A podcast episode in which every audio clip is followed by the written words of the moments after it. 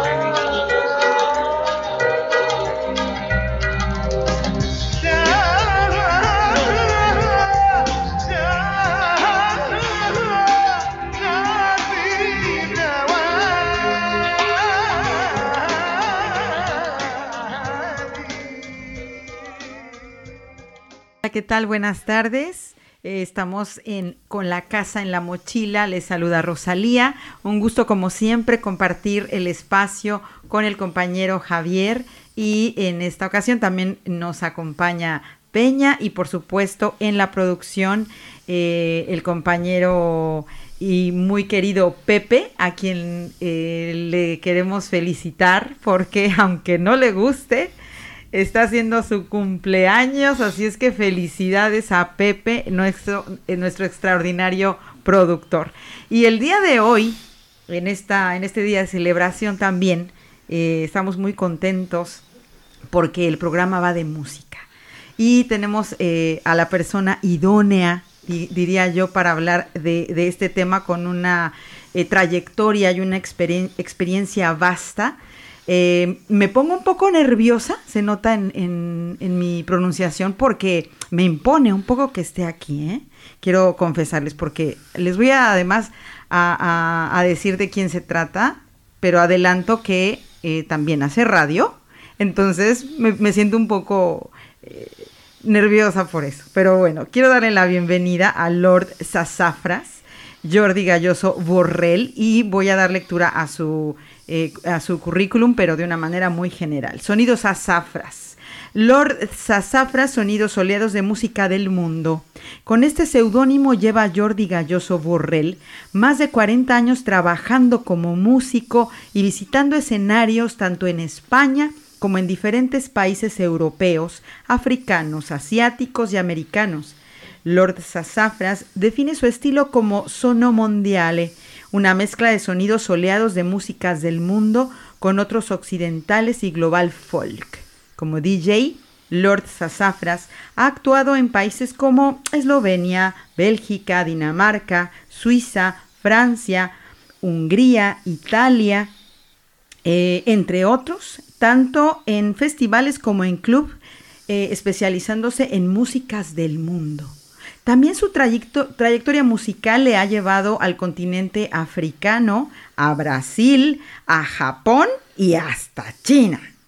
En España ha recorrido la mayoría de festivales como Pirineo Sur, La Mar de Músicas, Etno Sur, Festival Tres Culturas Frigiliana, Ortigueira, Festival Dos Abrazos, BAM y clubs relacionados con las músicas diversas. También trabaja en teatro, danza, pasacalles, musicaliza películas mudas, da talleres de DJs del mundo para niños, un tema complejo, así como charlas, audiciones para jóvenes relacionadas con las músicas de las tres culturas, edad media y sobre el reciclaje musical. De igual manera, ha programado durante 10 años el Festival Actual de Logroño y actualmente programa el Festival Musara Música enfocado al folk contemporáneo español. Y hace, como ya les dije, un programa de radio semanal Sonidos Sasafras. Sea usted muy bienvenido, Lord Sasafras, Jordi. Eh, te recibimos con mucho cariño. ¿Cómo estás? Muchas gracias por eh, esta introducción tan larga. Estoy muy bien, eh, muy a gusto aquí y encantado de que me hayáis invitado a hablar un poquito de la relación entre la música y la sociedad, de la mentalidad de la gente relacionada con, con algo tan importante para mí como son las bandas sonoras naturales y artificiales que tenemos alrededor. Jordi, ¿qué significa para ti la música? Hombre, creo que es dentro de la vida que tenemos eh, organizada, montada en Occidente sobre todo, pero también a nivel global, eh, una de las tres eh, patas en las que se sustenta el hecho de estar aquí, ¿no? Una es el amor, la otra es la música y la otra es todo, toda la Gaia, toda la naturaleza, toda la tierra. Entonces la música es uno de los tres pilares del soporte vital en, este mundo que nos ha tocado vivir. No estamos entonces tan equivocados al señalar eh, como presentación base de este programa el cómo influye la música en la psique social, dado eh, lo que nos estás compartiendo ahora. Y con toda la trayectoria que tienes, Jordi, ¿consideras que la música es un impulsor de cambio social? Debería serlo, lo ha sido y actualmente no lo es, eh, lo es en pequeños eh, núcleos, en pequeñas zonas, en eh, personas concretas, pero así global no, porque no interesa al sistema no le interesa que algo que se les puede escapar en un momento dado, que es la creatividad musical y una manera de, de focalizar tu sentimiento hacia afuera esté libre, entonces, eh, ahora mismo no hay eh, un estilo, una, una, manera de hacer música global que sirva para, para emplearlo como, como, mensaje social.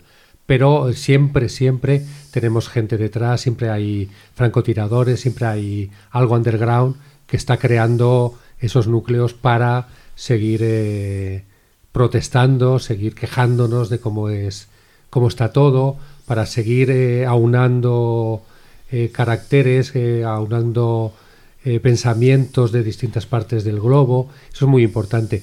Y la ventaja y la desventaja de Internet ha sido, por un lado, que nos han globalizado tanto que todo el mundo está escuchando lo mismo, pero por otro lado, que lo que yo hago lo pueden escuchar en Japón o en Argentina, a la vez que lo estoy haciendo.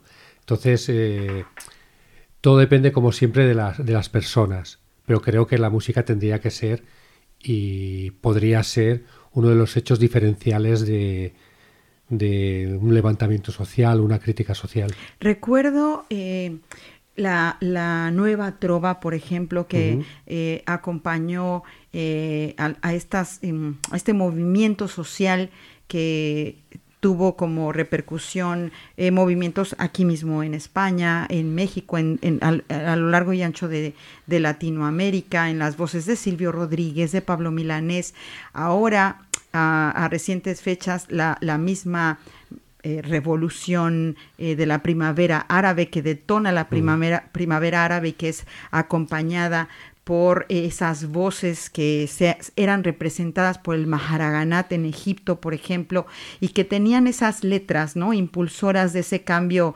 social, de esas demandas de injusticia. ¿Cómo has observado esos cambios y hasta dónde consideras que influyen en la psique social?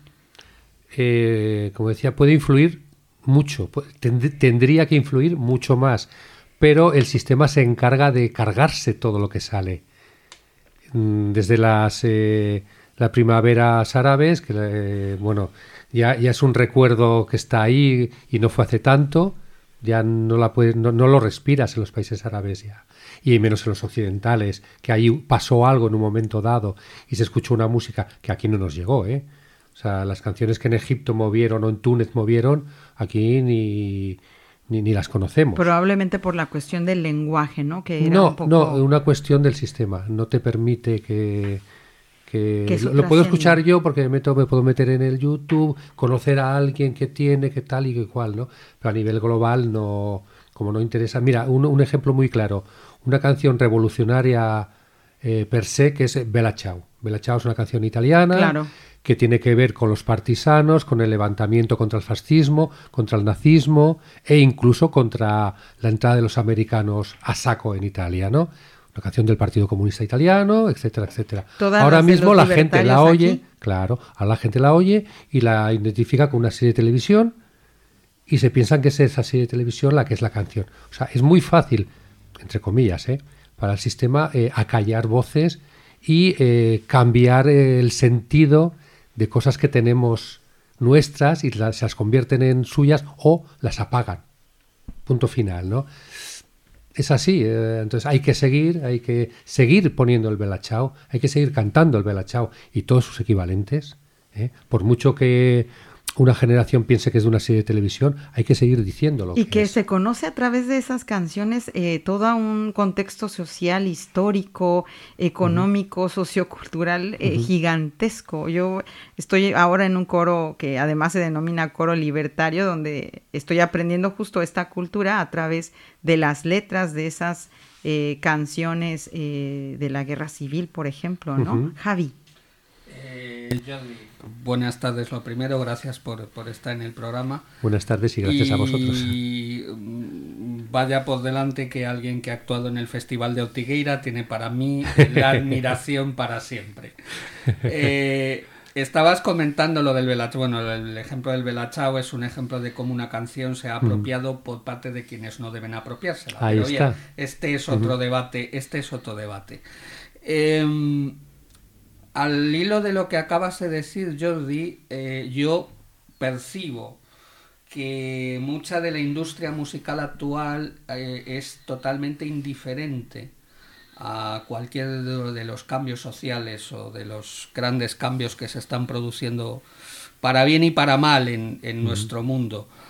Em, no hay un término medio entre aquellos macroconciertos que yo recuerdo en Live Aid de 1985, que era una maravillosa lavada de cara.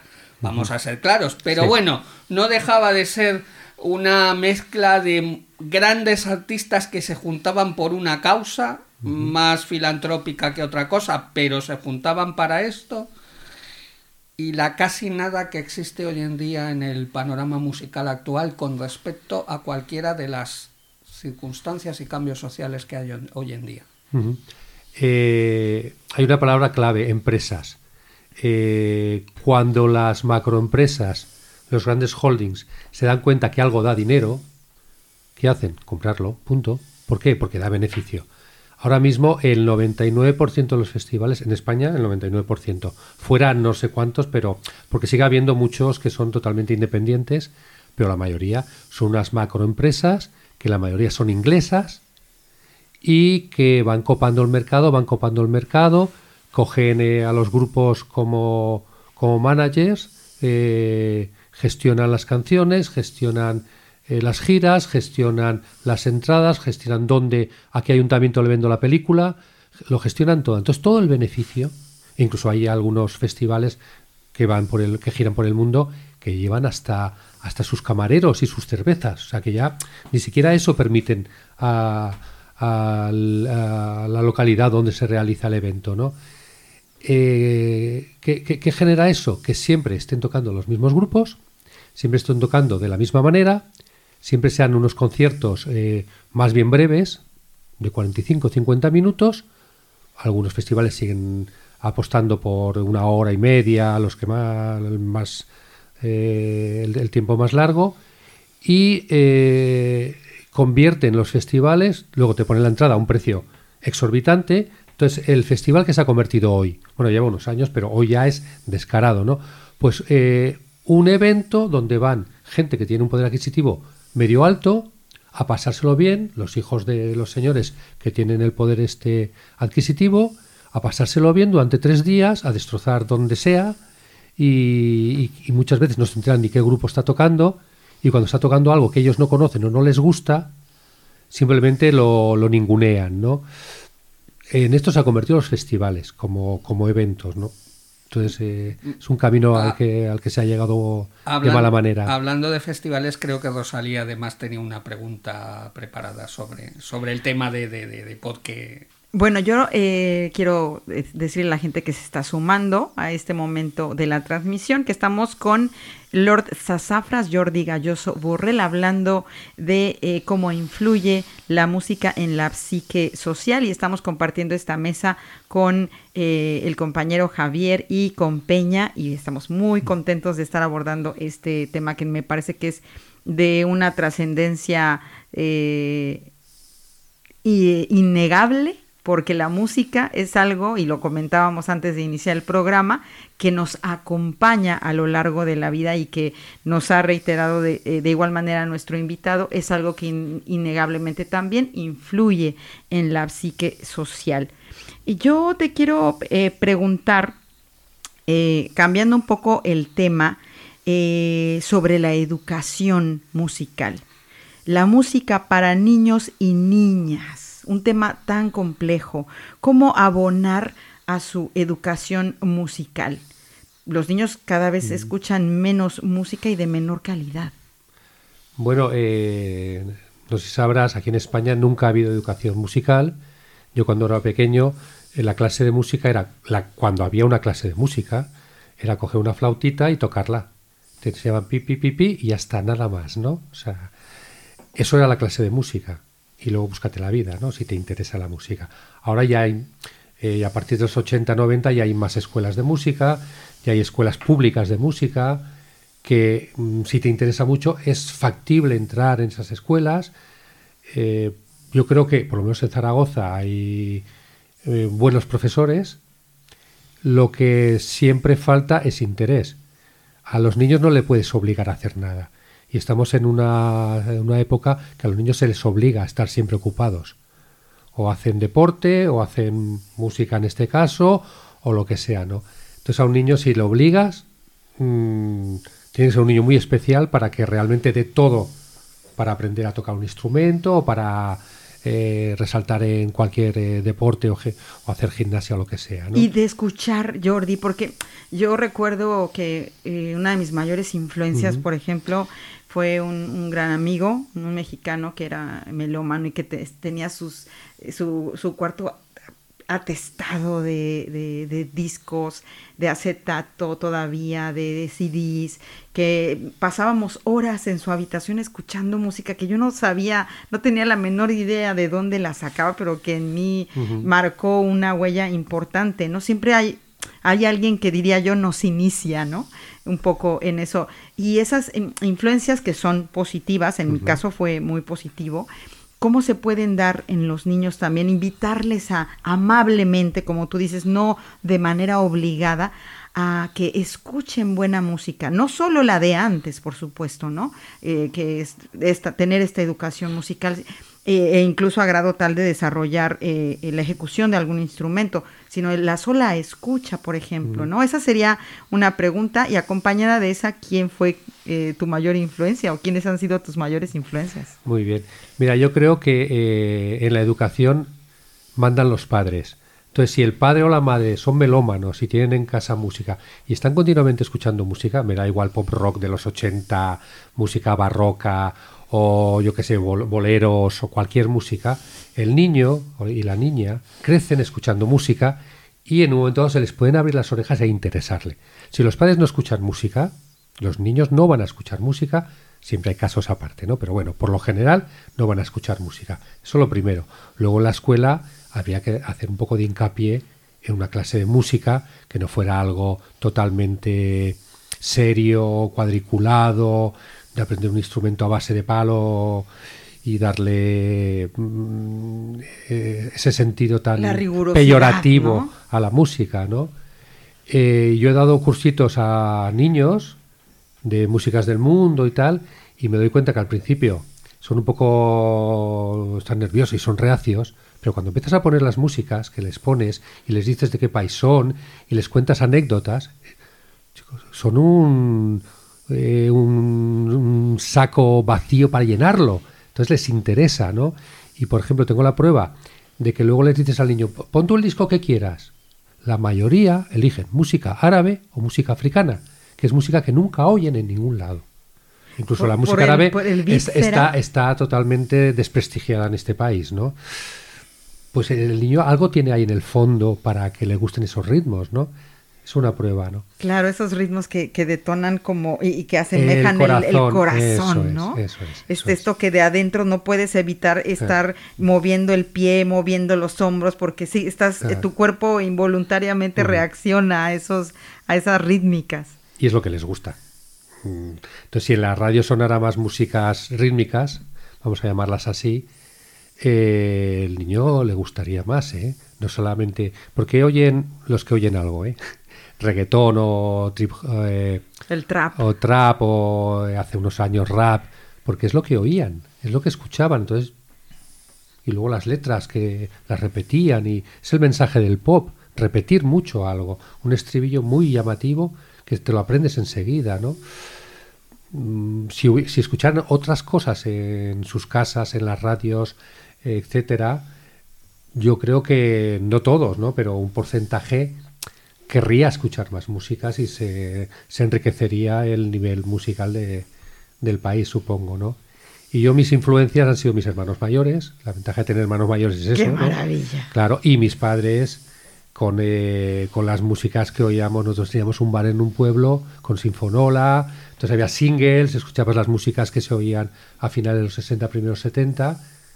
Pues que iba desde el paso doble a la copla, al bolero, al rock and roll y a las músicas que entonces se oían, ¿no? Mucha, mucha música glam, crecido mucho con escuchando pues eh, artistas de glam y, luego con mi hermano mayor con sus psicodelias y sus eh, rock sinfónicos que a la vez escuchaba en Paco de Lucía y Camarón, eso te influye también, ¿no? Y, y son las influencias, siempre son las más cercanas que tienes, las familiares, porque estás viviendo con una gente, ¿no?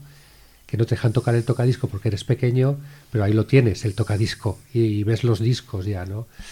Esa, esa influencia hoy se, se ha perdido en casi todos los lados, pero era, era muy bonita. Claro. Mm. Acoto que eh, la música con la que hemos iniciado esta emisión mm. eh, es una recomendación y una creación de mezcla de Jordi. Y bueno, vamos eh, de hecho a hacer un pequeño corte musical antes de continuar conversando con nuestro invitado de este día. Y vamos a escuchar de nuevo otra, otra mezcla que ha hecho él y que después quiero pedirle que nos converse un poco cómo, lo, cómo lo realiza.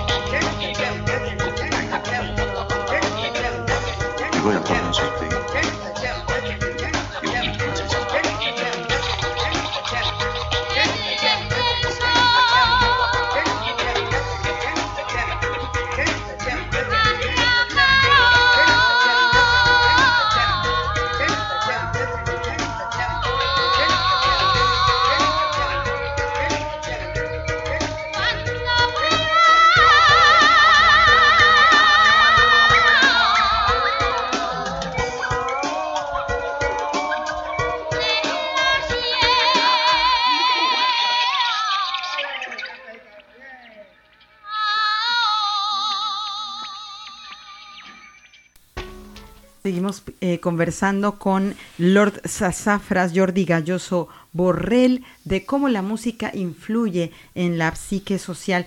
¿Qué es lo que acabamos de escuchar, Jordi? Bueno, eso es un experimentos que me gusta hacer, que tenía un proyecto de hacer un disco o lo que fuera, ¿no?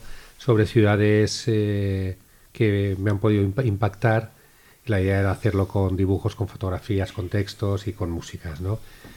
Está ahí, algún día quizá lo haga. ¿no? Eh, esto es una canción, vamos a llamarla así, que tiene influencia iraní, de cuando estuve en Irán, en Shiraz, entonces partes de ahí. Luego Kairouan en, en Túnez, que me impactó mucho la, mezquita, la primera mezquita que hubo en el norte de África. Y hay también trozos de, de música de ahí. Y luego con la Jota, ¿no? Ahí meto eh, no recuerdo quién era, no sé si era la Imperio Argentina la, que cantaba aquí, no me acuerdo.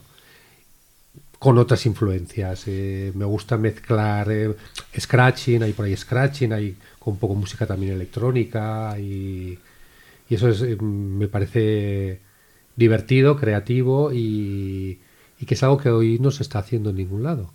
Me parece un poco triste porque la influencia de mezclar es algo que ha habido mucho en, la década de los 90 y en el principio de 2000 y tal, y luego ya se perdió, ¿no?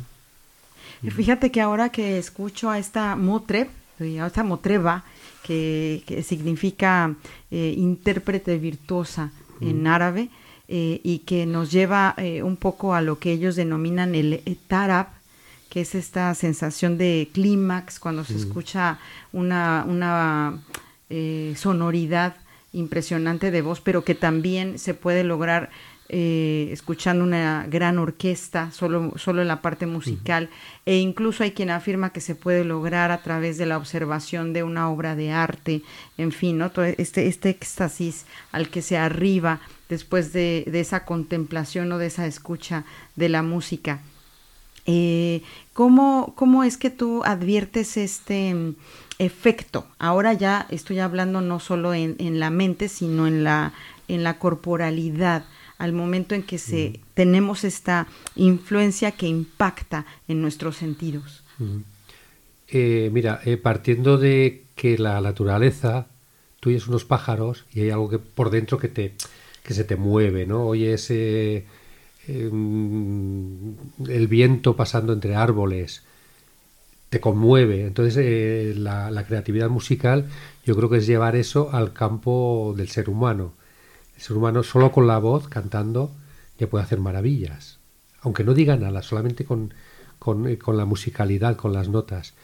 Eh, eso, crear eso después de 10.000 años de civilización, seguir creando, eh, yo creo que es parte, parte de, la, de la trayectoria del ser humano.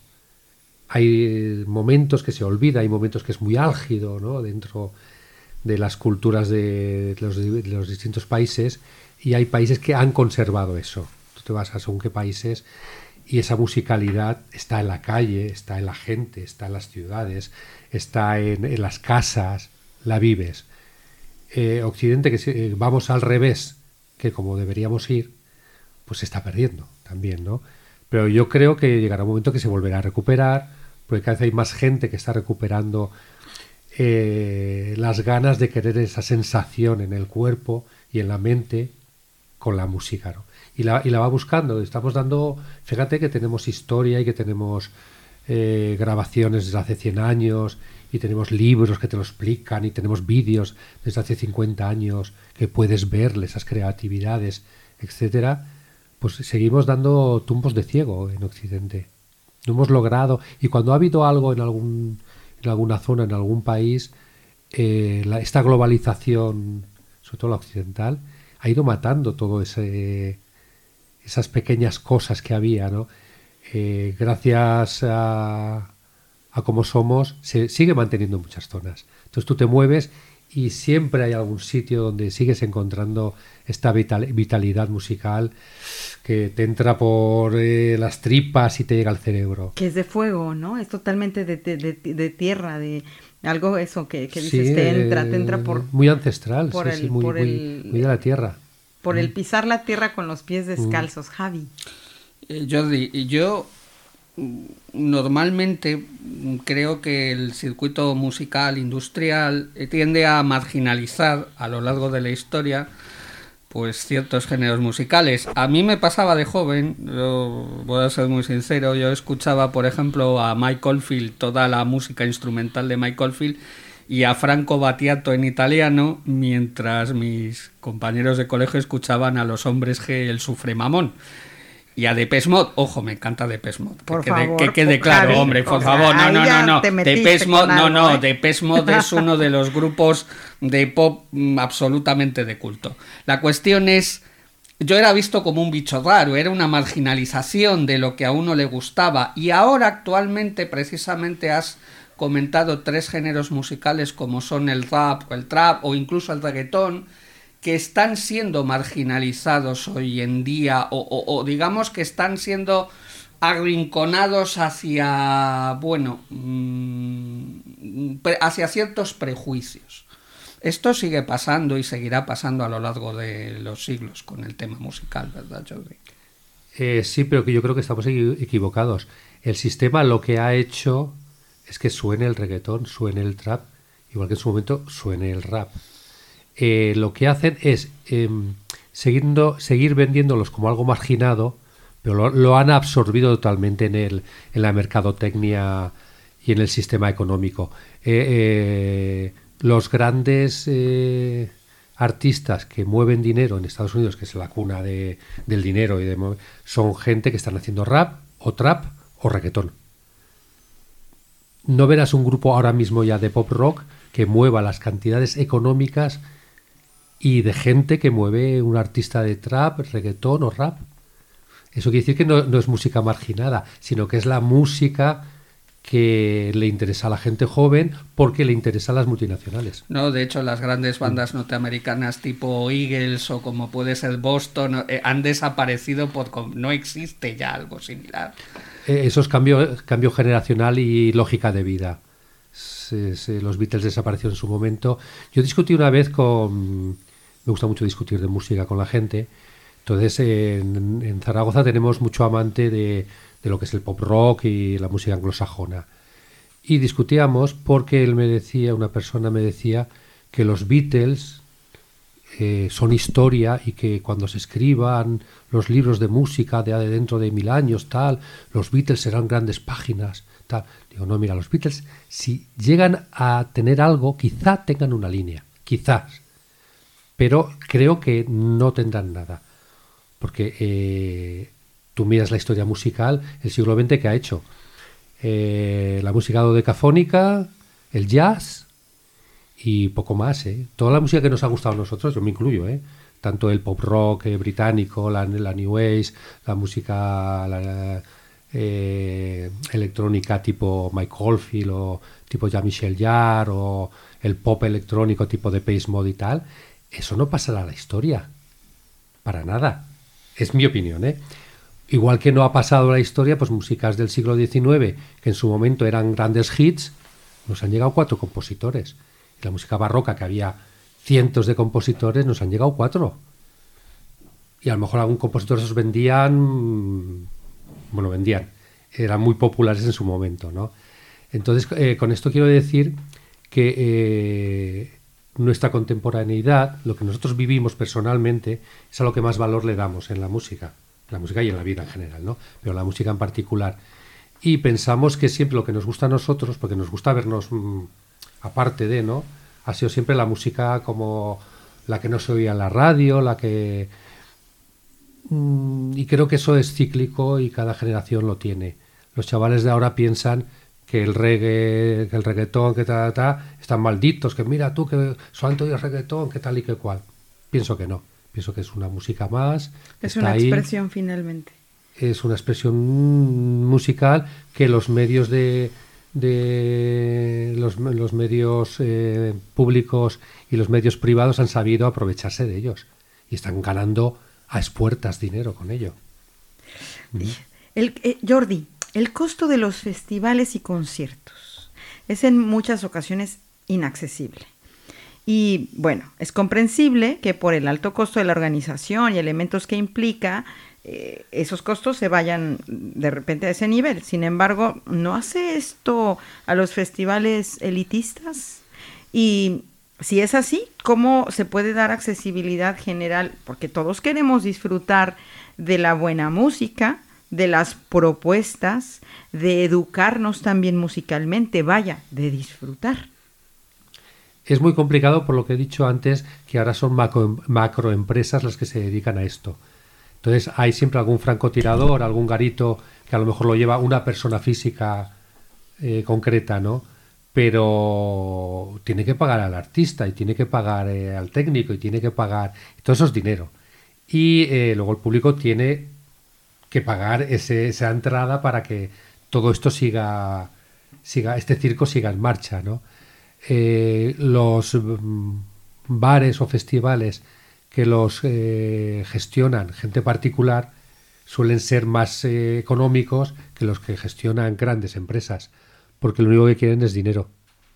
Entonces, claro, festivales que de repente lo llevan, que hasta hace 3, 4 años antes de, de la pandemia lo llevaban eh, organismos eh, públicos, ahora son todos privados.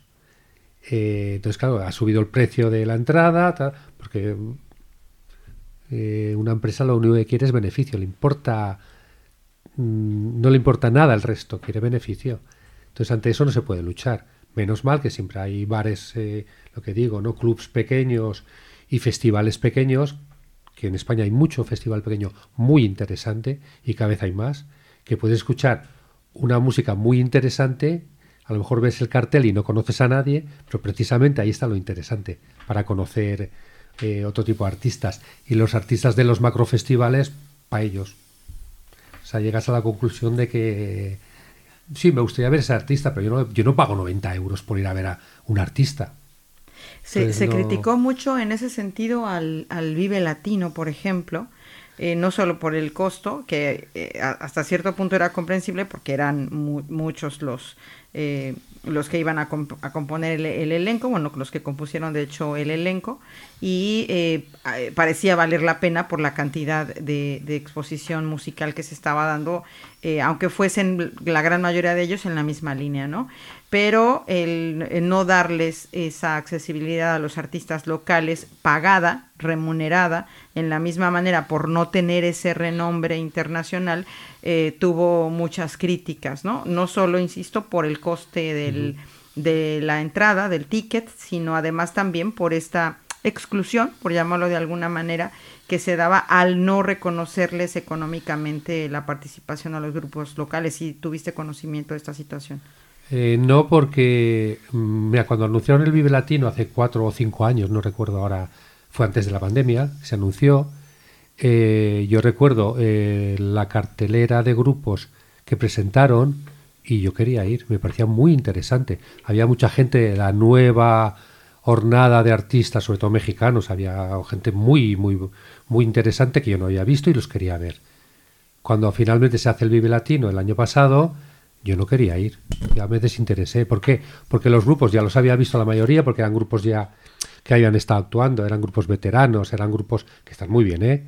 Pero a mí ya no me ofrecen nada esos grupos. Y pagar lo que había que pagar por ver grupos que ya has visto, entrar en un espacio que no puedes salir porque no te dejan salir, te dejan salir una vez nada más, tener que comer lo que te dan ahí. O sea, se convierte es, una empresa es lo que te digo eh, son macrofestivales de empresa mm, sin más. Con una excesiva comercialización. Totalmente totalmente. O sea mm, no me parecía interesante lo que lo que daban no luego el, el hecho de cuánto pagaban a cada grupo no he entrado ahí no lo sé no lo sé. Me, me, parecía caro para lo que estaban ofreciendo. Javi. Eh, yo si solo fuese los conciertos y los festivales caros, pues todavía, pero es que la música actual es, sigue siendo cara.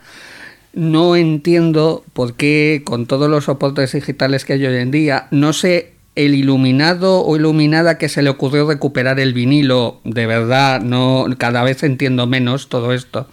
O sea que que ahora resulta que recuperen el vinilo para que se recuperen los antiguos tocadiscos o se vuelvan a comprar antiguos tocadiscos. No, no entiendo por qué la música sigue siendo cara a pesar de que cada vez hay menos soporte físico. No, no tiene ningún sentido. Es, es la misma base que estamos diciendo todo el rato.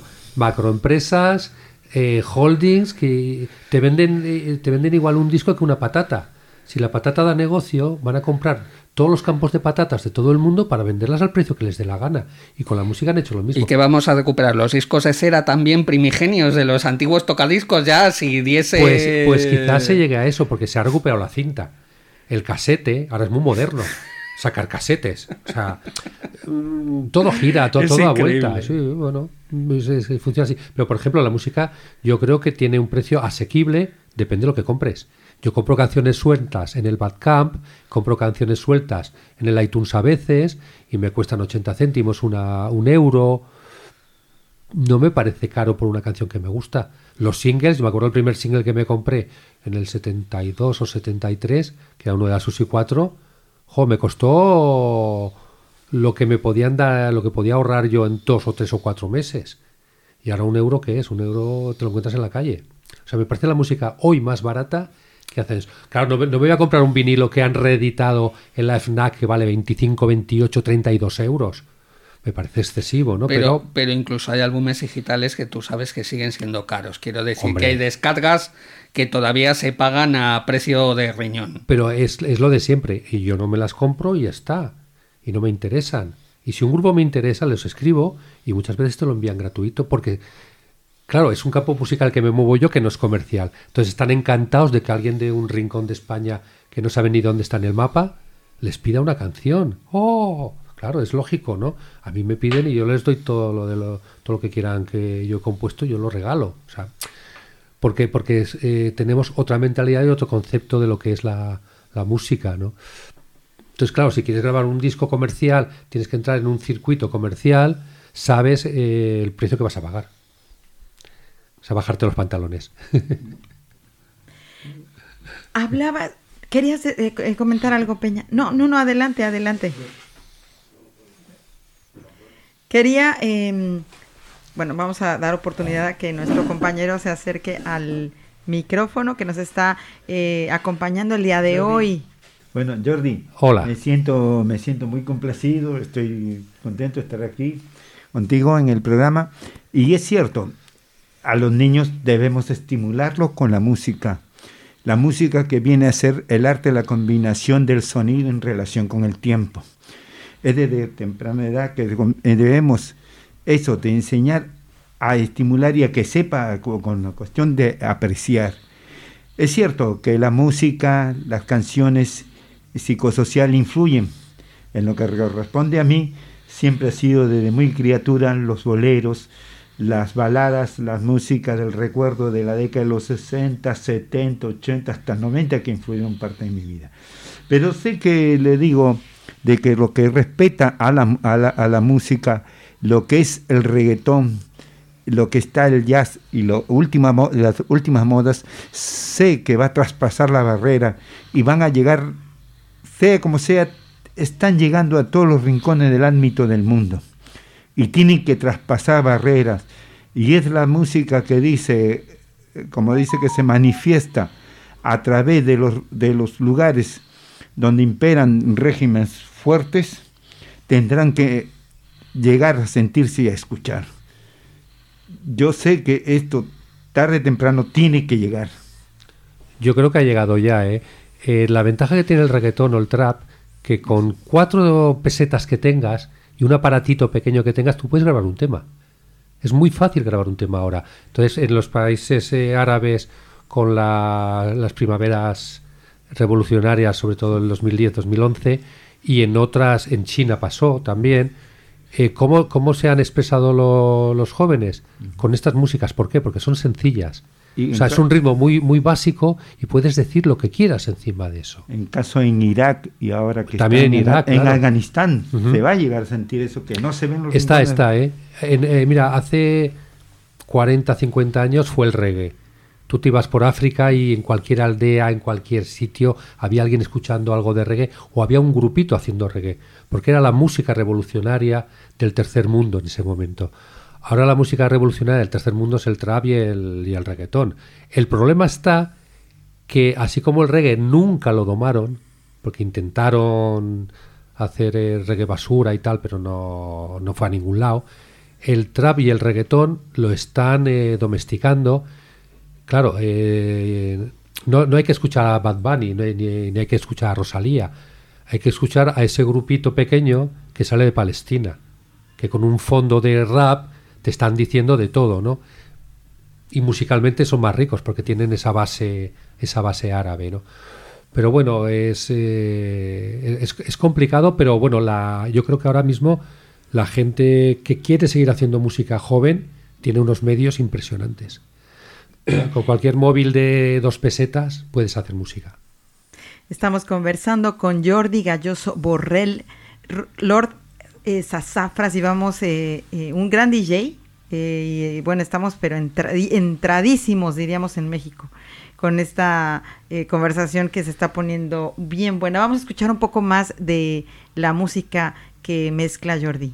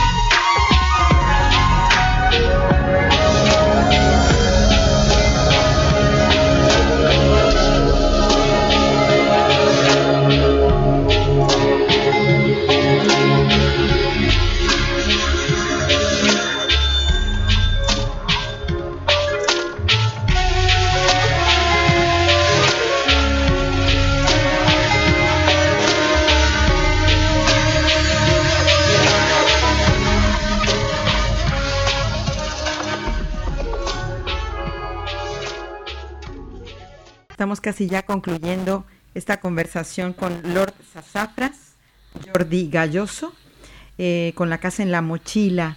Jordi, dada tu experiencia en la danza, el teatro, eh, musicalización de películas, tú eres un artista, ¿qué opinas sobre la falta de apoyo institucional a los artistas en general? Mira, eso eh, lo hablamos mucho, la palabra mecenas. Pues hoy qué grandes artistas hubo en el Renacimiento en Italia, ¿no? Claro, había dos familias ahí, eh, los Medici y no sé, los, los Borgia, o, que apostaban por artistas porque molaba al rico pues tener alrededor los grandes creadores de la época, ¿no? Entonces, eh, eh, ahí discutimos, ¿es bueno que haya mecenas o es malo que haya mecenas? Si me dan un sueldo el ayuntamiento por ir creando eh, me quedo tumbado panza arriba porque ya tengo solucionado eh, los garbanzos o creo más, ¿no? Es una cuestión un poco difícil de, solucionar y difícil de ver. Yo creo que apoyan poco, eso en primer lugar, porque se ha ido privatizando todo, se ha ido privatizando todo, hasta la cultura en el Ayuntamiento de Zaragoza es privada, o sea que partiendo de esa base, pero eh, cuando ha habido el dinero hacia hacia los artistas, hacia distintos eventos o distintos tipos de, creatividad, creo que siempre han estado mal enfocados. Han dado demasiado dinero a alguien que se ha quedado durmiendo en los laureles, a otros no, han dado nada, siempre ha habido envidias, celos, tal. Entonces, realmente no sé qué, no, sé qué responder porque no tengo una opinión eh, fija. Creo que tendría que apoyar cualquier estamento oficial a la cultura de su barrio, ciudad, estado o lo que fuera, pero por otro lado tendría que haber unas personas dentro de la cultura que supieran gestionar ese dinero. Porque el problema está que ponen a Pepito Piscinas dirigiendo cultura y da dinero y no sabe dónde lo da y lo da a los amiguetes porque le dicen que es muy bueno esto, que no lo sé, ¿no? Entonces, si hubiera gente profesional, es lo de lo que hablamos siempre, gente profesional moviendo la cultura, dinero iría enfocado hacia la cultura, no hacia cualquier cosa. El trabajo del DJ. ¿Qué pasa con el trabajo del DJ? ¿Es rentable? ¿Se puede vivir de él? Ya para concluir, dinos la eh, verdad. Eh, la verdad es que no. Eh, se vende el humo eso del DJ este de electrónica que llena estadios y tal. Son cuatro es como los Rolling, los Rolling son cuatro, hay cuatro grupos como los Rolling que llenen estadios. Y Rosalía hay una. O sea, es, muy complicado, ¿no? Y luego se ha atendido, antes vivías mucho de los bares, de los bares, de los clubs, ¿no? Que una noche pinchabas en uno, otra noche en otro y tal. Eso con la digitalización de la música se fue perdiendo cada vez más y llegó un momento que ya los dueños que tenían esos bares de la generación de los 80 y 90 ya se jubilaron, se cambiaron de negocio, se fueron a vivir eh, el día en vez de la noche, se montaron bares normales, etcétera. Y la nueva gente que entró tenían ya otra mentalidad y ya no apuestan porque hay una persona física ahí eligiendo y poniendo la música. Es más cómodo darle un botón y que suene el Spotify o lo que fue, o lo que sea. Un último comentario, Javi. Eh, yo sí que quería comentarte, Jordi, agradeciéndote eh, todo todo tu, saber hacer en, el campo de la música y sobre todo la visión que tienes sobre qué está pasando en la industria y, por qué la música, a pesar de que cada vez es más accesible, de algún modo es menos accesible. Sí que quería que me dieses un comentario sobre si la oferta musical en Zaragoza realmente es variada o lo parece solamente. lo parece. Tú vas a otras ciudades españolas y te dice, oh, Zaragoza, la movida de Zaragoza. Bueno, yo la estoy buscando.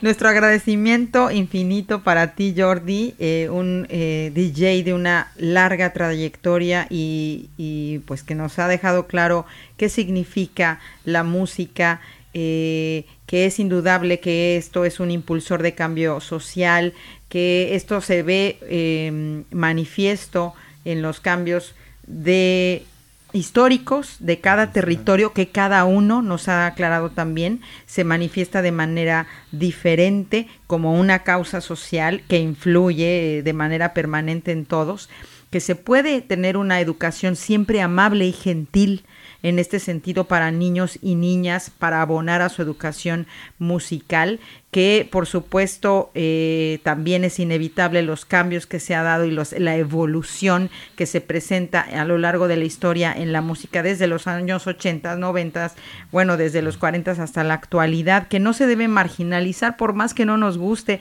la música actual como el trap, el reggaetón, etcétera. Muchas gracias por tu presencia y bueno, te queremos comprometer para otra ocasión seguir hablando que nos quedó mucho por abordar. Te deseamos todo el éxito del mundo en lo siguiente en que te presentes. ¿Tienes alguna fecha rápida? Eh, solamente agradeceros a todos el invitarme, cuando queráis vengo, yo estoy encantado. Y tres palabras que son básicas, cultura, cultura y cultura. Ahí está todo. Muchas gracias, nos vemos a la siguiente edición.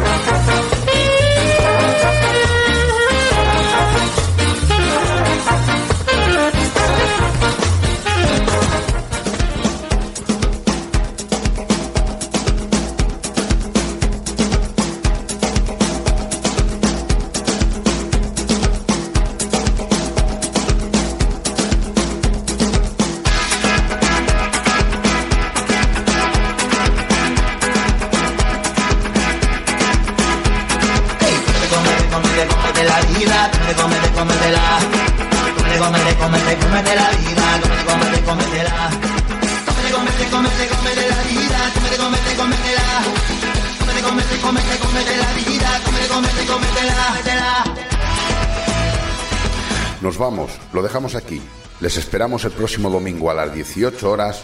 Desearles una buena semana. Gracias siempre por su confianza. Buenas tardes a todas y a todos.